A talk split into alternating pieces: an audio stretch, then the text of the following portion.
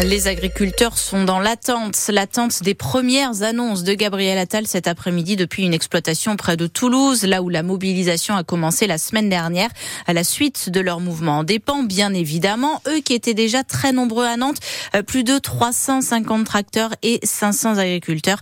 Ils veulent des mesures fortes. Il va falloir qu'on se fasse entendre, sinon c'est évident qu'on va durcir le ton. On en a marre, on en a franchement ras-le-bol euh, des contraintes administratives, les contraintes environnementales. Donc à un moment, il est temps que ça arrête. Et tout ça pour avoir des prix qui suivent pas. Quoi. Donc, euh... De toute façon, on attend des mesures qui soient fortes. Personnellement, j'y crois pas. J'y crois pas dans l'immédiat, parce que de toute façon, on a un gouvernement aujourd'hui qui est complètement déconnecté de la réalité qui attend que les mouvements prennent une ampleur démesurée avant de commencer à dire ah les gens sont dans la rue. Ah bon peut-être? Parce que du haut de Matignon bah, en fait quand on en ferme la porte eh bien on en a rien à foutre. Et donc euh, bah... qui se remettent en question déjà. Euh, et qui ouvrent les yeux sur la merde qu'ils font venir en France et qu'on retrouve dans nos assiettes. Et euh, je sais que ça monte vraiment là, dans les exploitations dans les fermes s'il n'y a pas des réponses concrètes à mon avis il n'y en aura pas des grosses.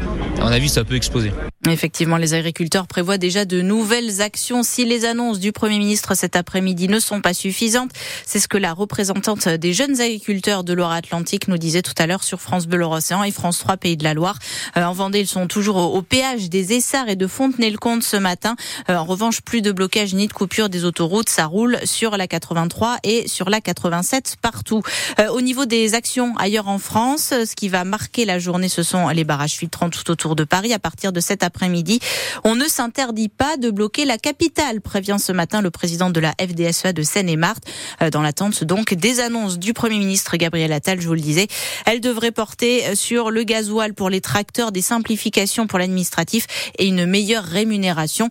Mais on ne pourra pas répondre à toutes les revendications, dit déjà l'Élysée. Concernant maintenant la loi immigration, Emmanuel Macron veut une application dans les meilleurs délais. En tout cas, des mesures qu'il en reste puisque le Conseil constitutionnel en a rejeté plus d'un tiers, notamment le délit de séjour irrégulier, les quotas ou encore le versement de certaines aides sociales au bout de cinq ans de présence en France.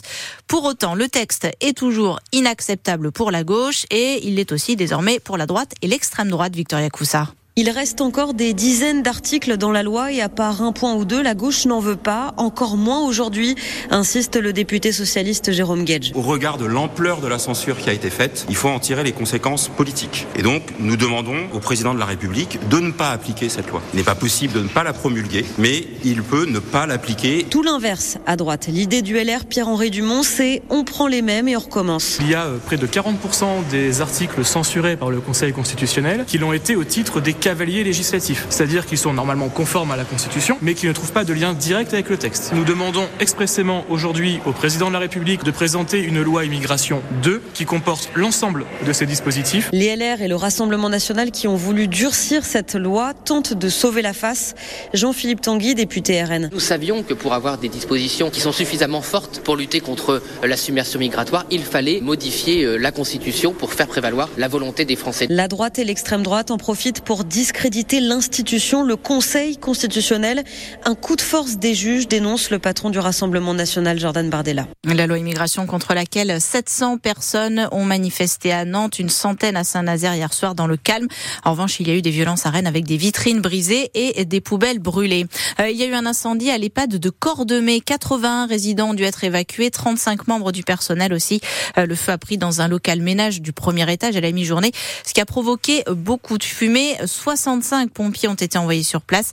Euh, deux résidents ont été légèrement intoxiqués par les fumées, mais sans avoir besoin d'être hospitalisés. Deux pompiers ont aussi eu un coup de chaud, euh, mais euh, rien de grave. Au niveau des dégâts, six résidents doivent être relogés ailleurs. Les autres ont pu retrouver leur chambre. C'est la Russie qui était derrière ces étoiles de David bleu taguées sur des murs en région parisienne juste après l'attaque terroriste du Hamas et le début de la riposte d'Israël. Une tentative de déstabilisation, rien à voir donc avec des actes antisémites.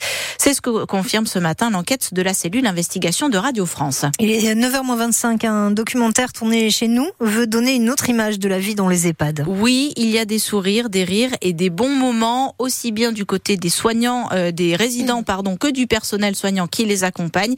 Euh, c'est ce qu'on voit dans ce film, donc, qui nous plonge dans le quotidien de l'EHPAD du bon vieux temps à Gorge, dans le vignoble nantais, euh, avec notamment Mélanie, heureuse de faire découvrir sa vie d'aide-soignante ça sera un souvenir mémorable pendant des années et des années, quoi. On va être connu, on va être célèbre. Bientôt les autographes. Les proches étaient très fiers. Mon mari, mes filles l'ont vu. Ils disent, oh là là, maman, c'est toi qu'on voit, qu'on voit la fierté de ces enfants, euh, qui ont les yeux qui brillent et tout, qui sont fiers de voir leur maman passer sur un grand écran cinéma. C'est magique vu que c'est pas toujours facile au quotidien, on se pose toujours des questions, de dire est-ce que je veux continuer? Tout n'est pas rose.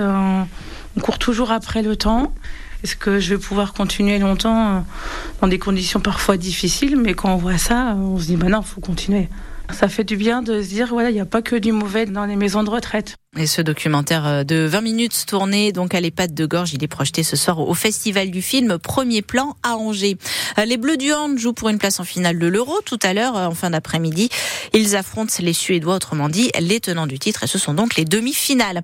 Un mot de tennis pour vous dire que Novak Djokovic vient de se faire sortir à l'Open d'Australie. Le Serbe qui a remporté dix fois ce tournoi du Grand Chelem est éliminé en demi-finale et en 4-7 par le jeune Yannick Sinner, 22 ans, italien et déjà numéro 4 mondial. C'est parti pour trois jours de musique classique dans une vingtaine de villes des Pays de la Loire. Ouais, notamment chez nous à Chaland, Ancenis, Fontenay-le-Comte, Châteaubriand. Euh, c'est euh, ma région virtuose. Autrement dit, la nouvelle version de la folle journée en région. Voilà, avec quelques notes de musique classique